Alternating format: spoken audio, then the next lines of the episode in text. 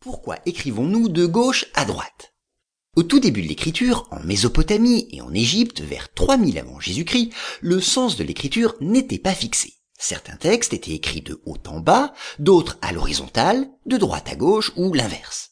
Mais ensuite, tout va changer. Avec le développement de l'enseignement scolaire, il faut unifier le sens de l'écriture. Deux façons d'écrire vont alors naître et se diffuser dans des régions du monde différentes. En Égypte, tout d'abord, les scribes étaient assis en tailleur, à même le sol.